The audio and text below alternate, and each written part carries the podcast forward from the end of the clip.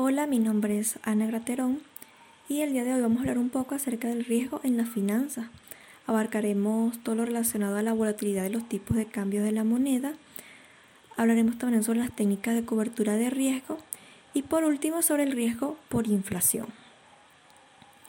Bien, cuando hablamos de tipo de cambio, ampliamente definido a nivel mundial, este es el precio de una moneda en términos de otra.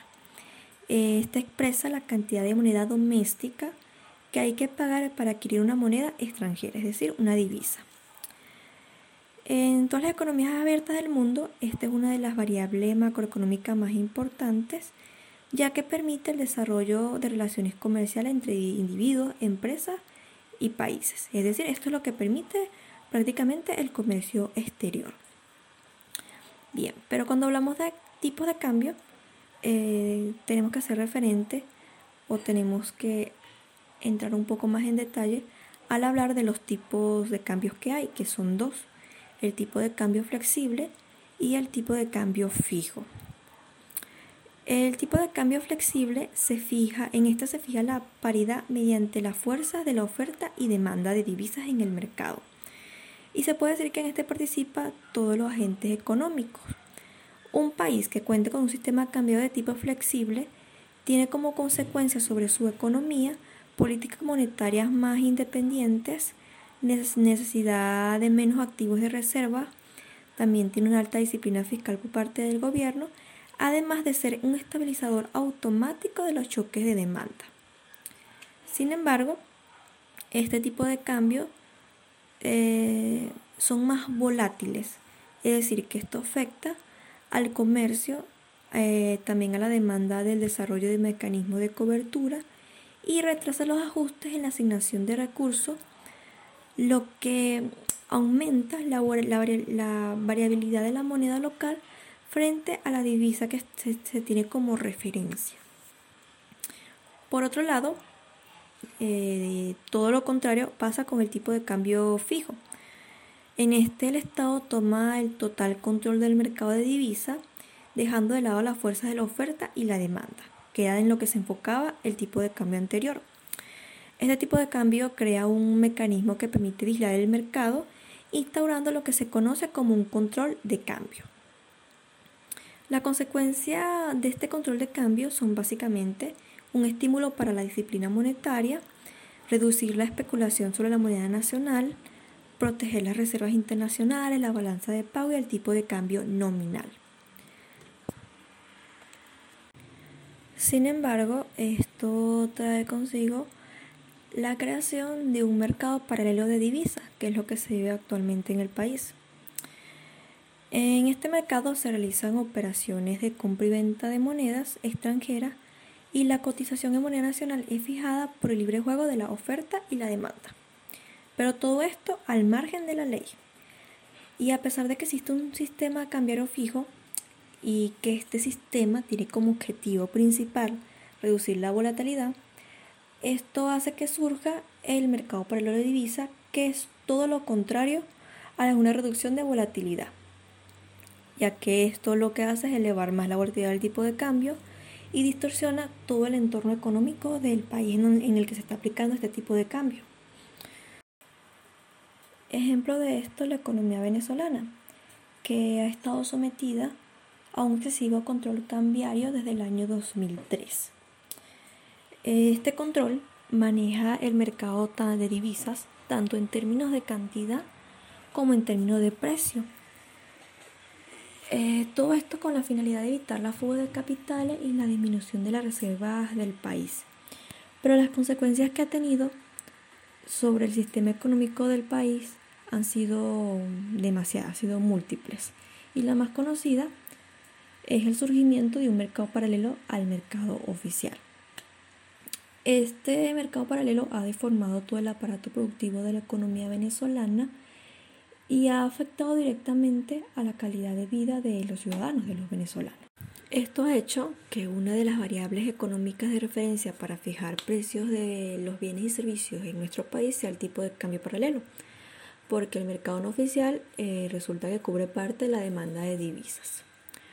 Bien, durante, el periodo, durante este periodo, el 2003, La variación que ha sufrido desde 2003 hasta ahora, la variación que ha sufrido el precio del bolívar con respecto a la moneda extranjera supera el 30.500%. Y esta gran variabilidad es lo que despierta muchísimo interés tanto en países extranjeros como en nuestro país propio, que somos los que sufrimos las consecuencias. Bien, como, yo lo, como ya lo dije, esto comienza en el año 2003, cuando se instaura un control cambiario en el país y se crea la Comisión de Administración de Divisas, mejor conocida como CADIVI. Em, ya para el año 2015, las autoridades venezolanas anunciaron el funcionamiento de un sistema cambiario de tres mercados, que era el Centro Nacional de Comercio Exterior, el SICAC y el Sistema Marginal de Divisa CIMADI. Eh, estos tres, en estos tres el precio de dólar estadounidense fluctúa en función del libre juego de la oferta y la demanda. Bien, el control de cambio vigente en Venezuela desde el año 2003 es lo que ha distorsionado toda la economía del país. Esto es esto debido al aumento constante del tamaño del mercado paralelo, Em, básicamente esto, como ya lo dije, se crea por las limitaciones en la asignación de divisa.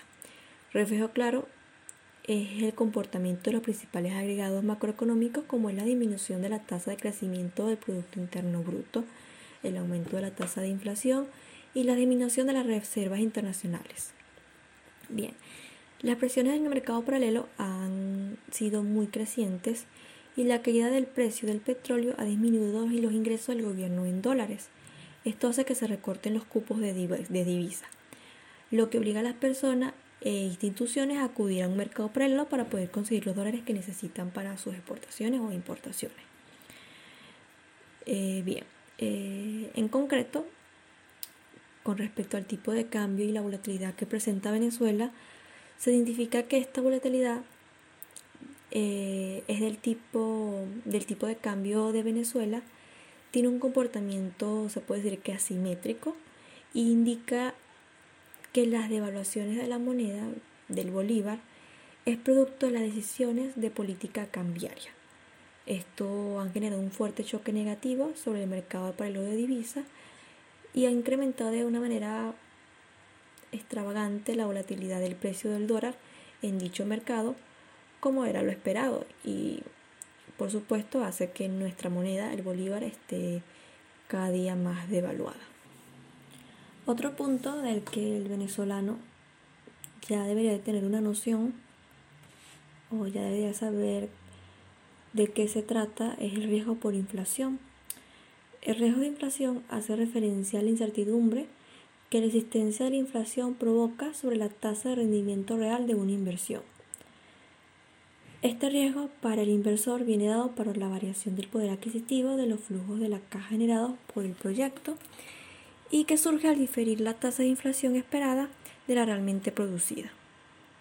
Por ejemplo, un inversor en obligaciones del Estado verá cómo el poder adquisitivo de, de los cupones recibidos y el precio de venta del bono se verán afectados cuando la tasa de inflación sea mayor que la prevista en el instante de adquirir dicho activo financiero.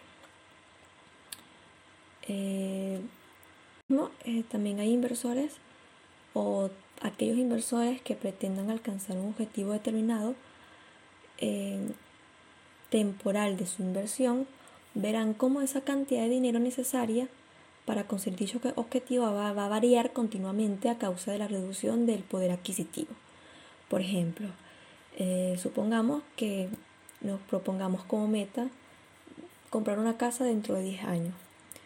Se piensa que el precio de esa casa para el año número 10 va a ser 25 mil dólares. Así que se procede a invertir 15 mil en la actualidad a un interés anual del 5% en términos nominales para alcanzar más rápido el monto. Si la tasa de inflación aumenta, cuando llegue el momento de adquirir eh, la casa, de hacer la compra, nuestros 25 mil dólares no sean insuficientes, no van a alcanzar de ninguna manera. Entonces, cuando se habla de riesgo en el país de Venezuela, eh, se puede decir que este es el más alto de América Latina y ha estado en los últimos años entre los más altos del mundo. Esto refleja la diferencia entre lo que rinden los bonos del gobierno de Venezuela y lo que rinden los bonos de Estados Unidos. Ese diferencial, que ya era muy alto de por sí, se ha disparado por la caída del precio del petróleo que comenzó a finales del año 2014 y también se ha elevado debido al déficit fiscal desde el 2012. Este se ha monetizado llevando a tasas de inflación nunca antes vistas en el país y a todo eso hay que sumarle que desde, desde el año 2013 la economía venezolana está estancada y cayendo de una manera súper acelerada. Conociendo ya esta información, podemos dar respuesta a la siguiente pregunta. ¿Cuál es la relación del riesgo país de Venezuela con respecto al de las demás economías de la región? Y si es un negocio comprar un bono venezolano. Pues en los países de América Latina, desde hace ocho años, el riesgo país ha aumentado, aunque moderadamente en comparación a Venezuela. Principalmente esto ocurre por la caída de los, de los, precios de los principales productos de exportación de cada país. En el caso de Venezuela ha sido la caída del precio del petróleo, en Chile la del cobre, en Perú la de los minerales y en Brasil soya, café, etc. Sin embargo, hay que recalcar que en los demás países eh, estos se percataron de los escenarios y por eso sus economías no han sufrido tanto como la economía de Venezuela. Es decir, que los demás países tuvieron un plan sobre lo que pasaría o un plan B con respecto a la caída de, sus principales productos de exportación, cosa que no hizo Venezuela. Así que es negocio comprar un bono venezolano, yo diría que no. En estos, en estos momentos es un riesgo muy elevado.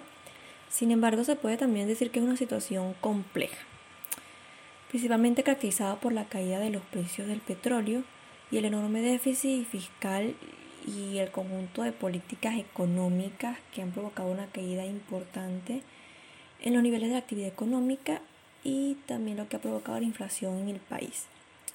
Toda esta situación ha aumentado el riesgo de invertir en bonos venezolanos. En este sentido, a la hora de considerar invertir en estos bonos, yo diría que lo importante es el nivel de riesgo que el inversionista esté dispuesto a tolerar. Y por supuesto también la capacidad que éste esté también dispuesto de asumir, pues para alguien que tiene escasos ahorros no es recomendable para nada. Sin embargo, si es una persona que cuenta con un patrimonio mayor y muy diversificado, tal vez pudiera decidir tomar este riesgo pero como lo dije anteriormente, eh, en este momento eh, es un riesgo bastante elevado. Ahora bien, el riesgo por el tipo de cambio, por la volatilidad de los tipos de cambio de la moneda y el riesgo que hablamos anteriormente, que es el riesgo por inflación internacional, se pueden cubrir de cierta manera. Hay técnicas de cobertura contra estos riesgos. Textualmente, estas técnicas Em, o la cobertura puede definirse como una técnica financiera que intenta reducir el riesgo de pérdida debido al movimiento desfavorable de precios en materia de tipo de interés o tipo de cambio. Entonces, la cobertura de estos riesgos consiste en una serie de estrategias que se plantean y que se pueden implementar para reducir al mínimo la incertidumbre y el fracaso ante una amenaza ya sea el riesgo por inflación internacional o el riesgo de la volatilidad de los tipos de cambio de la moneda.